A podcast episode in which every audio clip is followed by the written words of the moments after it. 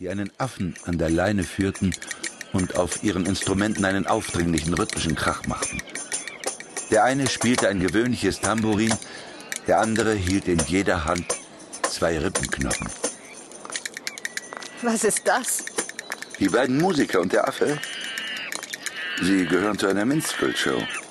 Und woher weißt du das? Das sind Mr. Tambo und Brother Bones. Der Mann mit dem Tambourin und der Knochenspieler. Beide Figuren sind Grundfiguren in solchen Shows. Merkwürdig. Überhaupt nicht.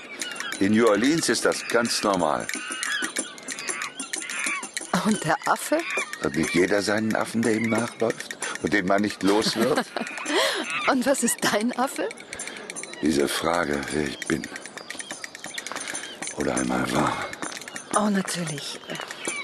Entschuldige. Schon gut. Und was ist dein Affe?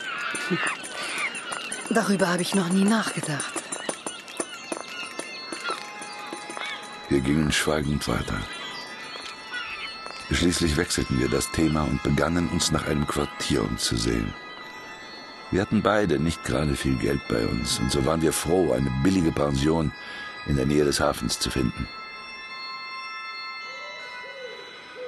Ich habe nur noch zwei zusammenhängende Zimmer. Das reicht vollkommen aus. Ja. Also wirklich? Das geht aber nicht. Sie sind doch nicht verheiratet. Doch. Ja. Aha. Warum tragen Sie denn keine Ringe? Ähm, äh, das ist so. Wir mussten sie versetzen. Ja. Ach so. Na, das ist dann was anderes. Wie lange bleiben Sie? Wir wissen es noch nicht genau. Sie haben Glück, dass wir Ostwind haben. Warum? Die Leichenhalle ist zwei Straßen weiter, aber bei Ostwind riecht man nichts. Dann werden wir wohl so lange bleiben, bis der Wind sich dreht. Ach, das ist äh, nicht so schlimm, aber eher im Hochsommer, das ist was anderes und äh, die fliegen erst. aber jetzt geht's. Die Vermieterin übergab uns den Schlüssel. Unsere Zimmer lagen nebeneinander unter dem Dach. Ich bemerkte, dass sie durch eine kleine Tür verbunden waren. Die Sonne stand schon tief am Horizont, trotzdem war die Luft hier oben noch drückend. Ich steigte mich auf meinem Bett aus und schloss die Augen. Das Gefühl, dass Leonie nebenan meine Ehefrau war, wenn auch nur gespielt, war schön. Zum ersten Mal seit meiner Entlassung aus dem Asyl fühlte ich mich nicht mehr vollkommen allein und hilflos. Eigentlich musste ich darüber nachdenken, was ich zu tun hatte.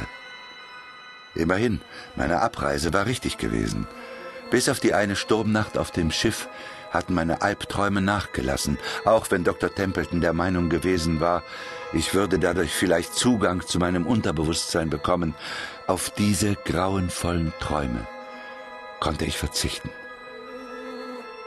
Meine Gedanken wanderten zu Leonie Goron. Ob sie jetzt auch auf ihrem Bett lag und ihren Gedanken nachhing? Oder entwarf sie bereits neue Pläne? Wirklich eine bemerkenswerte Frau. In Gedanken ging ich die Straße zurück, die wir vor einer Viertelstunde gekommen waren. Ich dachte an die Schiffsreise und an den Zufall, dass wir Miss Goron auf einem Wrack gefunden hatten. Die abendliche Hitze und das monotone Geräusch der Fliege lullten mich langsam ein. Ich versuchte zu denken, aber in meinem Kopf lösten sich nur noch verschiedene Bilder ab. Miss Goron, Dr. Templeton, die kleine Verbindungstür unserer Zimmer, Lucy Monaghan, ihre tote Freundin, die Musik des Knochenspielers auf der Straße, ein Affe, dessen Gesicht ganz nah